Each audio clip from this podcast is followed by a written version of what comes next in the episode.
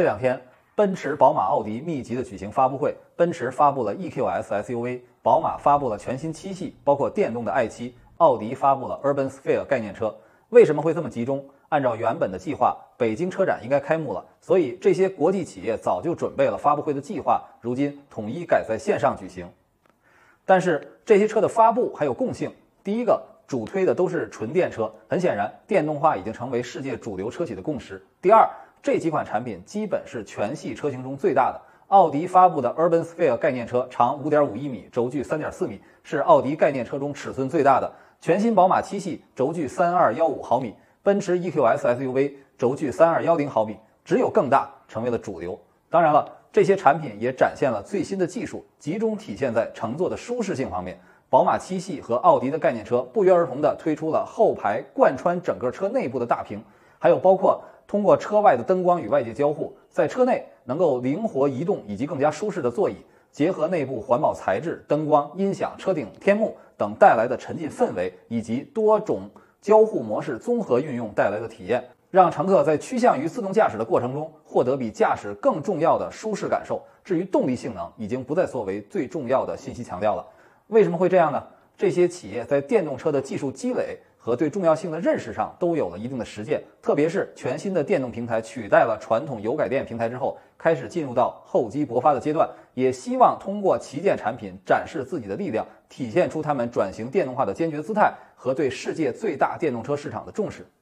比如，奥迪 Urban Sphere 概念车，它的内部设计是以中国本土团队为主进行的，所以我们看到这款超大 MPV 的后排中央。有一个可向上移动的中控台，配以出水设备和玻璃杯，这就是典型的中国场景。一个自动上水的电动茶壶才一百多块，到了这款车上就成了奢华的象征。包括像宝马七系也整合了爱奇艺的视频和华为的应用商店，可以在后排的大屏上欣赏。对中国市场的重视，也提示出这些企业希望在智能汽车市场抢占话语权，希望夺回对汽车定义权的急迫愿望。看到这些产品，我们对它炫目的设计、精致的做工留下深刻印象的同时，它的竞争力究竟如何呢？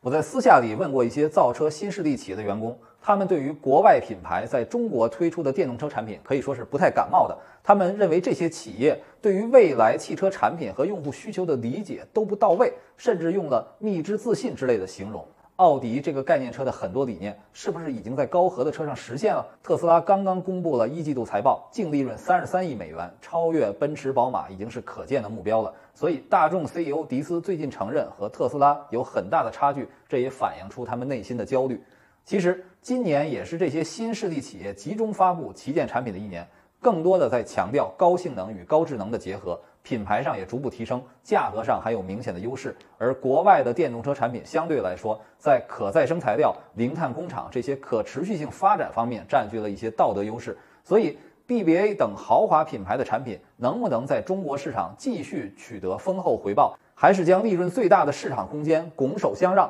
还需要时间来证明。在这里，我想引用一段瓦格纳的音乐，众神走进瓦尔哈拉神殿来衬托气氛。我想，如果了解德国文化的观众不会不熟悉其中的含义。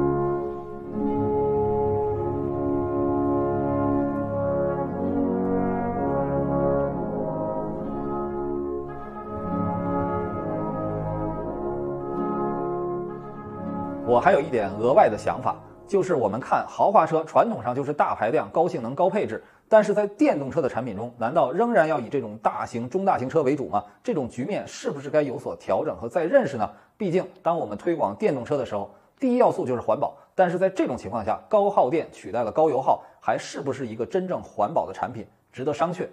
美国很多豪华电动车都很大。包括特斯拉和 Rivian 都在搞电动皮卡，这是因为美国道路条件好，油价低，有大排量的传统。像福特 F 幺五零皮卡一直就是最受欢迎的产品之一，所以它从大排量的燃油车改到大型电动车也是一种进步。但是对于中国来讲，是不是有必要去鼓励这样的产品？包括新势力打造豪华品牌是为高净值人群服务的，但是对普通消费者而言，我觉得这种大型电动车与环保理念是有些背道而驰的。企业家们可以打嘴仗。可以宣传自己的概念，甚至噱头，不管这里面背后的原因是什么，我觉得将国民车的概念结合新能源、结合智能化，更值得尊重。